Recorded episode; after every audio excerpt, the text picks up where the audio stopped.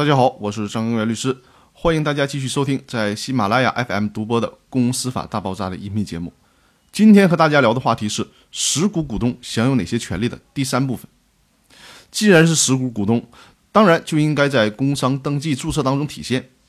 这主要是指有限公司，如果是股份公司，那就未必了，因为非上市的股份公司在工商登记机关呢只登记发起人，至于你后来的股东，那么对不起。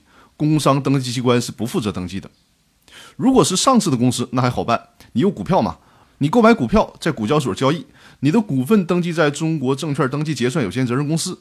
那对于非上市的股份公司呢？如果觉得一定要实现所有的股东都有登记，那这家股份公司就得去当地的股交所去挂牌了。否则的话，非发起人股东是没有办法在工商登记机关登记股东信息的。那好，我们回到有限责任公司的股东。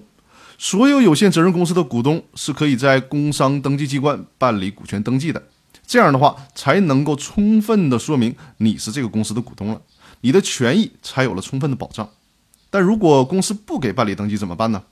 如果你已经签订了实股股东的合同，依据合同取得了公司的股东资格，作为实股的股东，可以向人民法院提起诉讼，要求把你的股东身份在工商登记部门办理登记。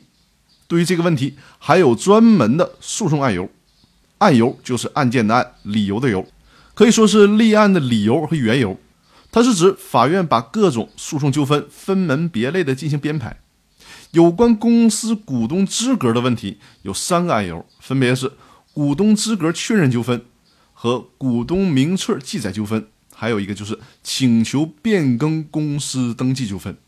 所以说呢，如果取得了实股股东资格之后没法办理登记，那可以通过以上的三个案由进行诉讼来得到你的权益。那好，我们今天的分享就到这里，更多内容我们明天继续。